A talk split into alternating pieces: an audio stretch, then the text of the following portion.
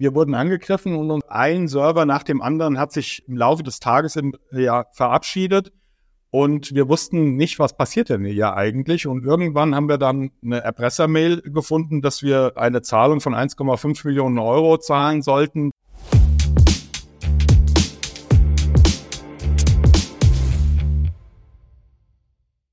Herzlich willkommen bei Pflege Digital, dem Digital-Podcast für die Pflegebranche. Ich habe mir heute Christian Schulz eingeladen. Er ist Mitglied des Vorstands bei der Diakoniestiftung Salem, die im Bereich Digitalisierung auch einiges vorzuweisen hat. Er selbst hat auch eine sehr spannende Laufbahn, zu der er jetzt gleich schon was äh, sagen wird. Also erstmal, hallo Herr Schulz. Hallo Herr Schneeweiß, ich grüße Sie. Herzlichen Dank für die Einladung. Ich ähm, habe auf Ihrem LinkedIn-Profil gelesen, ähm, dass Sie ganz ursprünglich eigentlich mal ja, ich, ich zitiere mal, Meister der Küche waren. Also vielleicht äh, wollen wir mal da anfangen. Ähm, wie kam es dazu, ähm, ja, aus, aus der Küche in den Vorstand sozusagen? Können Sie vielleicht einen ganz kurzen Abriss geben, wie das so lief und was heute Ihre Aufgaben sind? Ich versuche mal 40 Jahre äh, Berufsleben ein bisschen einzudampfen, so dass es schnell geht. Ich bin gelernter Koch und Küchenmeister. Ich habe in der Hotellerie gelernt.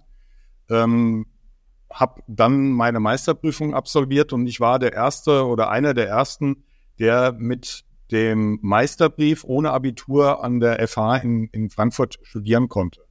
Äh, das war so für mich der, der Eintritt äh, in ein Studium. Und heute kann ich sagen, vom Meister zum Master, ähm, weil mittlerweile hat einen Masterabschluss noch äh, absolviert vor, in fünf, vor fünf Jahren. Ähm, das war auch spannend, weil ich genau das Herzensthema, was ich habe, Ambulantisierung der stationären Pflege, nochmal als Masterthesis im Prinzip behandeln konnte, weil in Deutschland äh, das ist zumindest meine Erfahrung, muss man ja wissenschaftlich immer alles belegen, äh, was man so hat. Und das war einfach nochmal eine, eine schöne Herausforderung während des normalen Business. Ja, ich bin kaufmännischer Vorstand der Diakoniestiftung Salem. Ähm, bin seit zehn Jahren jetzt im Unternehmen und wir haben alle Zeiten hinter uns von Höhen und Tiefen äh, bis zu dem, wo wir heute sind. Ja, soweit zu meiner Person erstmal. Und die Diakoniestiftung Salem, also wie, wie groß ist der Träger? Was habt ihr generell da so im Leistungsangebot?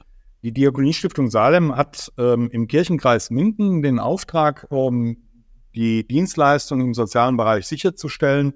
Wir sind ein Träger mit rund 3000 Mitarbeitern mit und ohne Behinderung an circa 90 Standorten. Ähm, und wir machen alles, und das sage ich ganz, ganz deutlich, äh, alles außer Krankenhaus im sozialen Bereich von der Altenhilfe über die Kinder-Jugendhilfe, über ein Hospiz, über ähm, Beratungssettings, alles, was in dem Bereich äh, im Prinzip so angeboten wird, äh, erledigen wir auch an dieser Stelle. Wir fangen äh, vielleicht mal mit einem Thema an, was, glaube ich, sehr sensibel ist. Ähm, das hatte den das hatte ich damals ja direkt bei euch mitbekommen, ähm, nämlich ihr wurdet vor einiger Zeit Opfer eines Hackerangriffs in dem Fall. Das heißt, da ging es auf jeden Fall rund mit der Infrastruktur. Von einem auf den anderen Tag funktionierte nichts mehr. Können Sie vielleicht mal kurz beschreiben, also wie war das damals? Also was ist da passiert? Ja, 2022, also genau in, im letzten Jahr, wurden wir angegriffen von einer Hackergruppe, ähm, die international tätig ist. Mittlerweile habe ich eine Lernkurve machen müssen, machen dürfen, ähm, die ich keiner meiner Kolleginnen und Kollegen im Prinzip, dass die das nicht haben bräuchten. Wir wurden angegriffen und unser System wurde ein Server nach dem anderen hat sich äh, im Laufe des Tages im, ja, verabschiedet. Und wir wussten nicht, was passiert denn hier eigentlich. Und irgendwann haben wir dann eine Erpressermail gefunden, dass wir äh, eine Zahlung von 1,5 Millionen Euro zahlen sollten, damit unsere dann zu diesem Zeitpunkt verschlüsselten äh, ja, äh, Festplatten, Server wieder freigegeben wurden. Wir können glücklich sein, dass wir vor vielen, vielen Jahren schon die Entscheidung getroffen haben, alles, was personenbedingt war, also alle Dinge, die in der Pflegedokumentation oder sonst irgendwo mit dabei sind, äh, dass wir die in ein deutsches Rechenzentrum gelegt haben. Also die Festplatten an dieser Stelle, die Eingreifer haben versucht, dort reinzukommen in dieses Rechenzentrum, haben es aber nicht geschafft. Äh, heute sage ich, man hat uns aber den Weg dorthin im Prinzip weggeschossen. Ähm, also wir konnten nicht mehr auf unsere Daten zugreifen, aber sie waren sicher. Und das ist auch gut so. Und dann haben wir ähm, mit einer Regelung über fast ein Jahr jetzt ähm, in der roten und in der grünen Zone versucht, äh, unsere IT-Struktur wieder neu aufzubauen und ähm, ja, so auf den Up-to-Date äh, zu bringen, wie er heute ist. Und heute können wir mit Stolz sagen, ja, schmerzlich, aber wir sind IT-technisch wirklich ziemlich weit vorne und äh, gut unterwegs. Und das ist auch der, der ausschlaggebende Punkt, dass wir gesagt haben, wir müssen Digitalisierung mehr global denken, also mehr in, ins Große denken. Wir müssen die digitale Transformation im Unternehmen auch vorantreiben. Das war einer der Auslöser. Wir hatten das sowieso vor.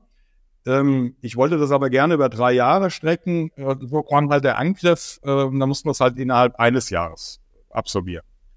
Ja. ja, naja, man unterschätzt, glaube ich, immer das Risiko, dass man selbst Opfer solch eines Angriffs wird, bis es dann eben einem selbst ähm, passiert. Und das, das, das Schlimme ist, ich glaube, einigen äh, Kollegen aus der Branche steht sowas erst noch bevor, wahrscheinlich in den nächsten Jahren, weil nicht jeder ist da so, auch, auch wenn man natürlich rausgeht und sagt, das Thema Sicherheit, das ist wichtig und IT-Sicherheit, es wird halt, ja, es wird halt äh, systematisch, glaube ich, unterschätzt.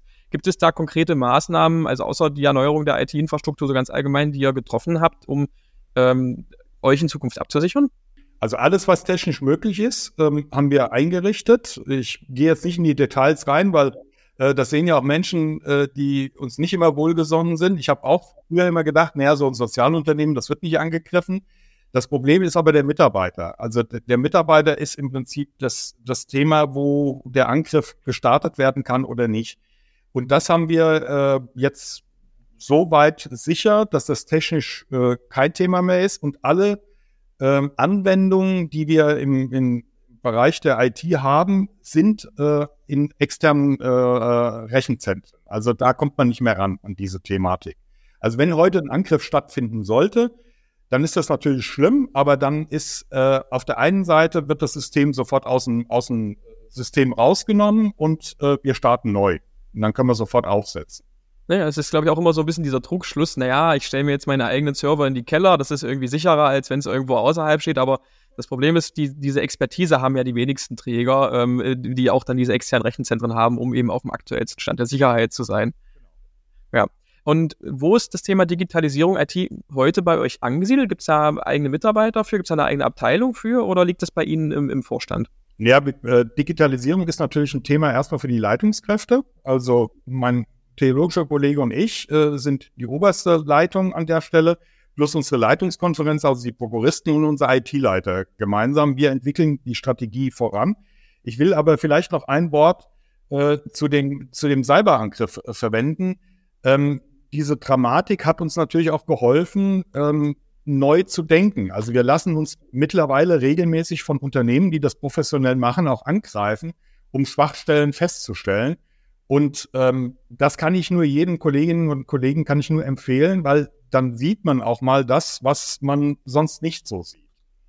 Ähm, ja, also die, die Digitalisierungsstrategie oder die digitale Transformation ist bei uns angesiedelt und wird äh, mittlerweile von Jahr zu Jahr fortgeschrieben. Wir waren mal in einem Rhythmus von drei bis fünf Jahren. Das war so die, der strategische Horizont, aber das ist viel zu lange.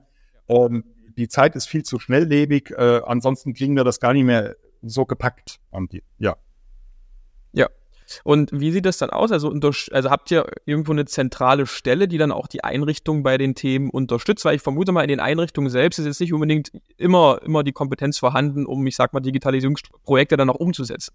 Ja gut, das, das macht unsere IT-Abteilung. Ne? Also dafür haben wir die Spezialisten mittlerweile auch eingestellt. Was natürlich auch eine Herausforderung ist, während eines ähm, Cyberangriffes, den du am Abarbeiten bist, noch neue Kolleginnen und Kollegen zu treffen. Wobei ich äh, ich habe die selbst immer alle eingestellt.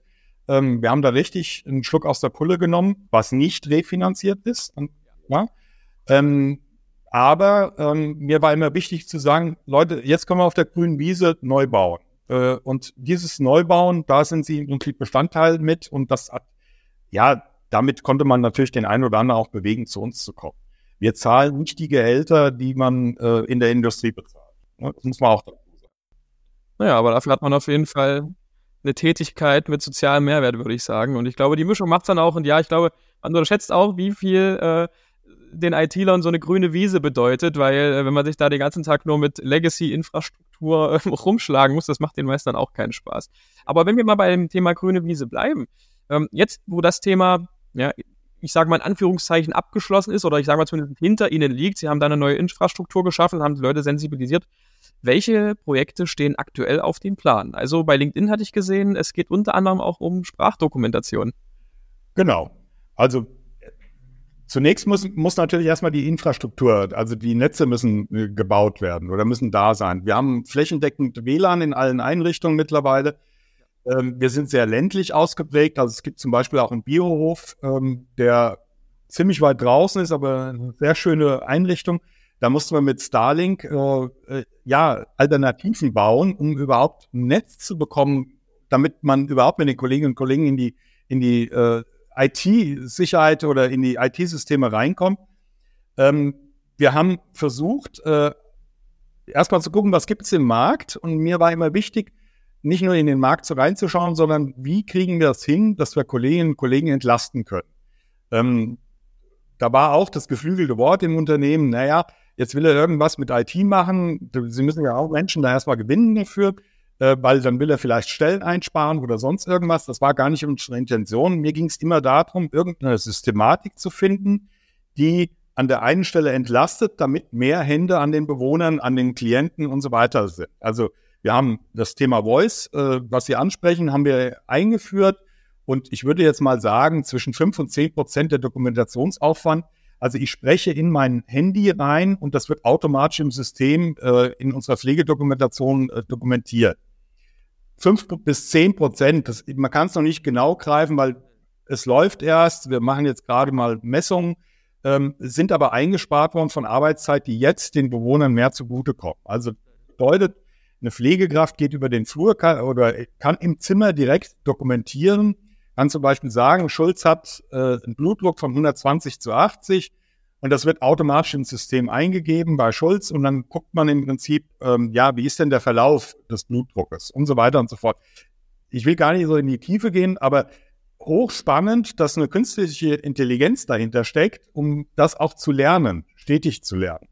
Und was wir auch gemerkt haben, ist, dass ältere Mitarbeiter, ähm, die anfangs sehr verhalten gegenüber diesen Systemen sind, heute sagen, naja, ähm, das macht mir ja die Dokumentationsarbeit, die ich ja eigentlich nie wollte, weil ich habe Pflege gelernt, sondern äh, ich bin keine Sekretärin oder sonst irgendwas, macht es mir wesentlich einfacher. Und unsere jungen Kolleginnen und Kollegen, die finden das einfach nur klasse, äh, so unterwegs zu sein. Ich, ich kann mir vorstellen, dass das auch eine Technologie wird, ähm, wenn man die dann in, also wenn man in fünf Jahren auf die Branche schaut, äh, dass die absoluter Standard ist und äh, Einrichtungen oder Träger, die nicht damit arbeiten, wahrscheinlich dann ja fast schon hinterwäldlerisch dastehen, äh, weil dann eben die jungen Kollegen sagen, ja wie, jetzt, jetzt muss ich wieder anfangen zu tippen und zu schreiben. Nee, eigentlich, äh, das, das kenne ich anders. Ja, und der Dokumentationsaufwand ist ja relativ hoch. Also wir dokumentieren ja auf der einen Seite, dass wir Nachweis haben und auch, dass wir rechtlich sauber sind an diesen Stellen. Und ähm, wenn ich dann eine Systematik habe, ähm, die mir das ein bisschen erleichtert und mir ein bisschen Arbeitszeit da nimmt, die ich an anderer Stelle verwenden kann, dann haben wir was richtig gemacht. Und dann ist Digitalisierung und digitale Transformation auch in der Pflege gelebte Kultur. Da sind wir aber noch weit weg an, an gewissen Stellen. Also ähm, wir haben in Nordrhein-Westfalen die Problematik, dass wir gerne mit den Handys wie beim, beim äh, Paketservice im ambulanten Dienst uns abzeichnen lassen würden, dass, der Leist dass die Leistung erbracht wurde. In anderen Bundesländern geht das, aber in, in NRW äh, finden das die Pflegekassen und die Krankenkassen im Moment noch nicht so spannend.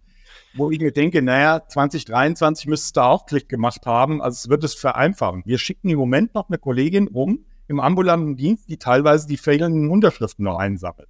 Also das ist einfach komisch. Ja, und, und gleichzeitig beschwert man sich dann, dass man zu wenig Leute hat. So.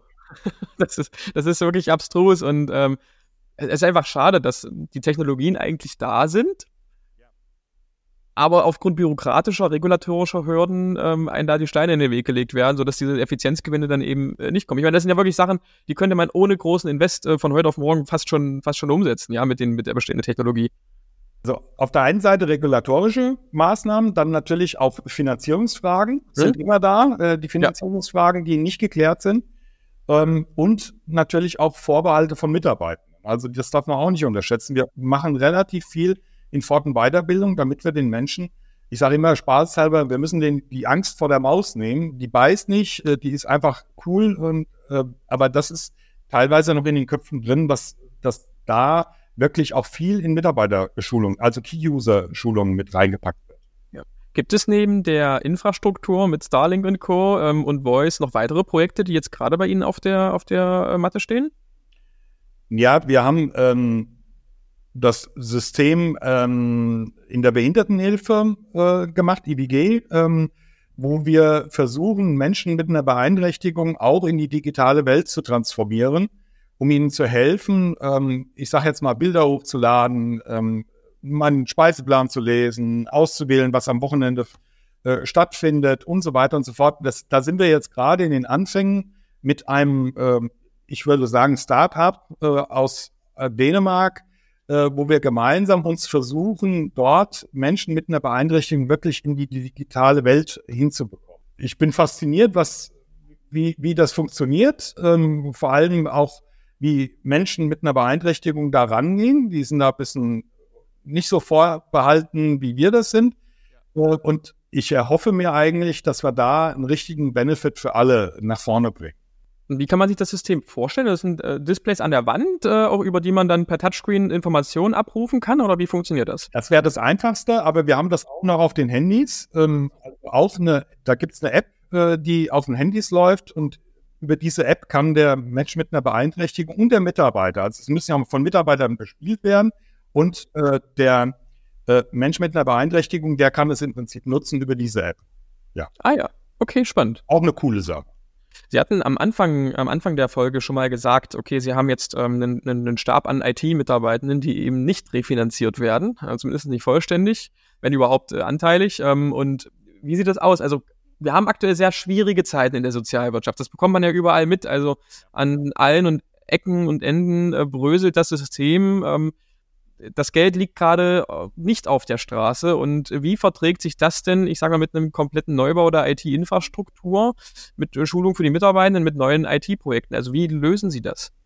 Naja, es ist eigentlich nicht lösbar. Ähm, ja. so, solange sich äh, bei Kostenträgern nichts verändert, äh, können wir zwar äh, ganz nett über Digitalisierung und äh, digitale Transformation reden, aber es muss am Ende des Tages finanziert werden. Wir finanzieren das im Moment aus Eigenmitteln, ganz einfach. Eigenmittel und Spendenmittel oder über äh, Aktion Mensch und so weiter und so fort. Also es gibt ein paar Fördermitteltöpfe, wo man was abgreifen kann, aber es gibt keine Regelfinanzierung, ähm, die ausreichend wäre, um das noch mehr voranzutreiben.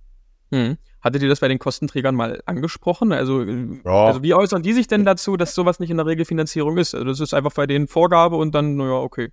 Es gab mal vor ich bin mir nicht ganz sicher, vor drei oder vier Jahren gab es noch eine IT- ähm, ähm, Strukturzahlung oder in den Pflegesätzen der Pflegeheime, in der Pflegeeinrichtung, das hat man abgeschafft. Daran sehen Sie, ähm, das war nicht so viel, aber ähm, das Problem ist, was weg ist, ist weg an dieser ja. Stelle und ich krieg's halt nicht mehr refinanziert. Ähm, ich spreche das bei Kostenträgern an, wenn ich mit denen in Gesprächen bin, aber naja, mehr als Achselzucken kriegst du da auch nicht.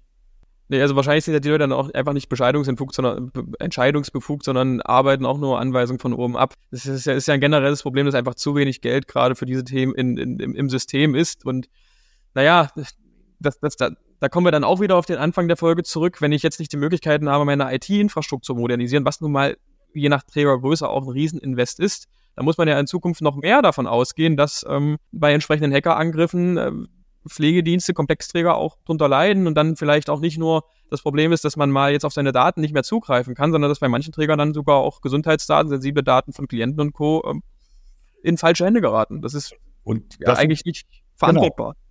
Deshalb sind zum Beispiel unsere personenbedingten Daten oder personenbezogene Daten alle in einer Fachanwendung. Also wir haben nichts irgendwo in äh, Excel-Listen oder sonst irgendwas, weil äh, sonst haben wir das nächste datenschutzrechtliche Thema, sondern alles ble bleibt wirklich in der Fachanwendung.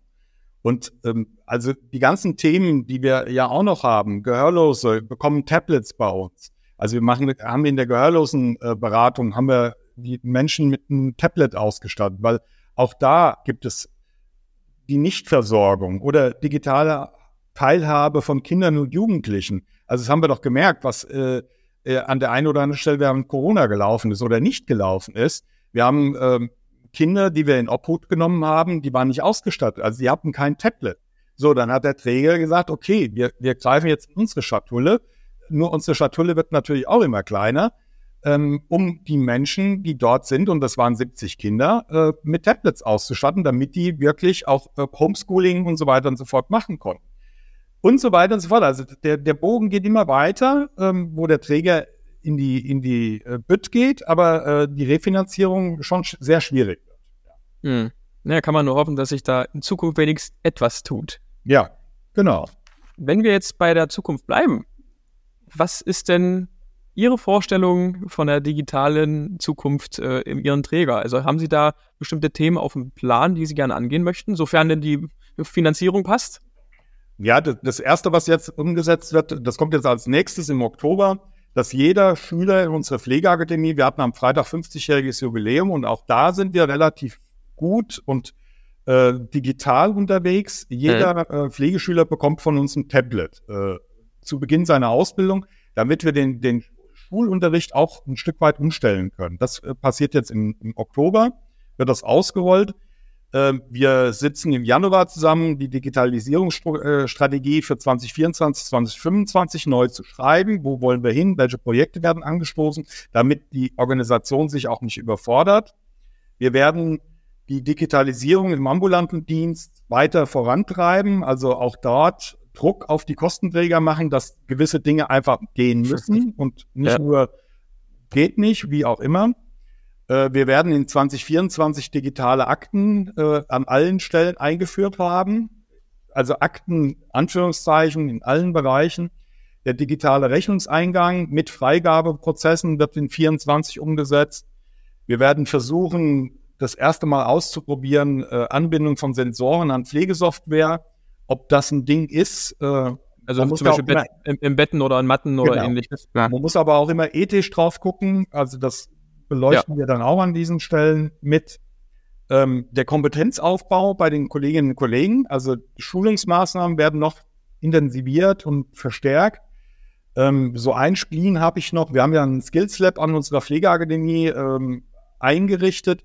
Ähm, Warum arbeiten wir noch nicht mit einer VR-Brille? Also das ist, soll im ersten Quartal geprüft werden, mit VR-Brillen äh, Pflegesituationen nachzustellen. Und dann äh, sind Sie natürlich in der BIT. Äh, einmal Tofa-Tafel haben wir in allen Einrichtungen drin und Care-Table wird äh, eingeführt beziehungsweise wird umgesetzt. Haben wir in unserer Schule schon drin. Also da die, die Schüler kennen es schon. Teil des Lehrplans sozusagen. Also die Lehrplattform ist da, jetzt müssen wir es nur noch ausrollen. Und da sind wir ja. dran. Ja, cool. Also auch spannend, dass Sie ähm, ein Skills Lab da angegliedert haben. Das sieht man jetzt ähm, aktuell immer häufiger und wird wahrscheinlich auch immer notwendiger, dass eben Personen dann in den in ihrer pflegerischen Ausbildung auch schon mit den Technologien von morgen, mit denen sie dann eben arbeiten werden, äh, in Berührung kommen. Gleichzeitig erzeugt man sich so natürlich auch ein bisschen den Druck, dass wenn die dann aus der Pflege äh, aus der Pflegeschule kommen, das alles schon kennengelernt haben, dann kommen sie in die Praxis, in die Einrichtung und merken dann, ja, oh, das ist ja ja alles noch gar nicht. ja, klar. Aber gut, ähm, da können wir aber auch keinen Schritt äh, äh zurück ja. machen. Ich habe am Freitag das Skills Lab mir nochmal angeschaut. Ich kenne es ja von, von der Entstehungsphase. Ähm, ich behaupte mal, das ist in, in Nordrhein-Westfalen das modernste, was wir im Moment haben. Wir haben ja gemeinsam mit der TU Dresden auch mit dem ähm, Institut äh, dort ähm, so variable Wände auch mit eingebaut, so dass ich auch wirklich Szenen nachstellen kann und die Kolleginnen und Kollegen haben das am Freitag vorgeführt und ich bin einfach nur begeistert, was uns da gelungen ist. Auch da war wieder ein richtiger Schritt, äh, einmal in die richtige Richtung, aber auch ein Griff richtig in, es hat viel Geld gekostet. Also wenn ich, wenn ich mal in der, in der Nähe bin, würde ich mir das auf jeden Fall gerne mal anschauen. Ich hoffe, das ist auch für, für Besucher mal zugänglich. Ja, ja, ist, ist, wir machen das vorher rum, machen wir auch, ja. Apropos ähm, Brille, also es, ähm, ich habe das Projekt einmal kennengelernt bei der Wilhelmshilfe. Das ist ein äh, Träger in Baden-Württemberg, der auch im Podcast war. Da hatten die beiden Damen ähm, das Thema Datenbrille vorgestellt. Das war eine Zusammenarbeit mit TeamViewer. Das war weniger Virtual Reality, sondern mehr Augmented Reality, dass die sozusagen ja. das auch in Pflegesituationen genutzt haben, angekoppelt an die, an die Pflegesoftware. Und ähm, ich glaube, die TU Klausthal, die hat da auch ein spannendes Projekt ähm, zum Thema Pflegebrille. Ähm, das kann man sich auf jeden Fall, also wenn Sie das, wenn das für Sie interessant ist, äh, gerne, gerne mal anschauen auf jeden Fall. Und ähm, ja, ich glaube, dass es da auch viele Möglichkeiten gibt, die da in Zukunft noch kommen. Ähm, wie gesagt, wünschenswert wäre, wenn es einfach noch viel mehr in die Refinanzierung kommt und nicht der gesamte Digitalisierungsapparat einer gesamten Branche von, naja, ein paar glücklichen Fördertöpfen abhängt und von tiefen Taschen bei den Trägern. Das wäre, ähm, ja, das ist ja sonst nicht stemmbar einfach. Es ist halt, ist natürlich, ich will nicht auf den Datenschutz schimpfen, aber es ist natürlich auch ein Datenschutzthema. Also ich mache mal ein Beispiel. äh, ja. eine Dokumentation einer Wunde. Das kriege ich besser per Bild dokumentiert mit Größe, wie eine Wunde ausschaut, äh, ja. mit einer Beschreibung. Wenn ich das Bild äh, im Verlauf mir immer anschauen kann, ist das, glaube ich, besser, als äh, wenn ich es im Prinzip nur beschreiben müsste. So, jetzt sind wir aber beim Datenschutz immer noch nicht so weit, dass wir das mit Bildern so dokumentieren können, wie wir das eigentlich wollen. Das wäre ein Weg. Äh, da müssen wir gucken, wie man sich mit den personenbedingten Daten auch immer äh, annähert, beziehungsweise nicht annähert. Also ich will auch nicht alles fotografieren. Ja, man, es braucht so, eine, so einen pragmatischen Mittelweg, würde ich sagen. Also, dass man einfach sagt, okay, man hat die Benefits äh, der Digitalisierung, ohne äh, den Datenschutz jetzt komplett zu vernachlässigen, weil klar, ähm, es sind nun mal sensible Daten in unserer Branche, mit denen da gearbeitet wird und ähm, da darf man halt keine Abstriche machen. Ja, Herr Schulz, wir sind schon fertig. Ich bin fertig mit meinen Fragen. Ähm, ganz lieben Dank, dass Sie sich die Zeit genommen haben, um mal über das Digitalisierungsgeschehen der Diakoniestiftung Salem zu sprechen. Ähm, auch vor allem mal interessant zu hören, wie das dann so ist nach so einem Cyberangriff, wenn auf einmal von heute auf morgen gar nichts mehr geht, gefühlt. Und äh, ja, ich hoffe, wir hören uns in Zukunft mal wieder, wenn es dann bei Ihnen das eine oder andere Update in der Digitalstrategie gibt. Ja, vielen Dank für das Gespräch.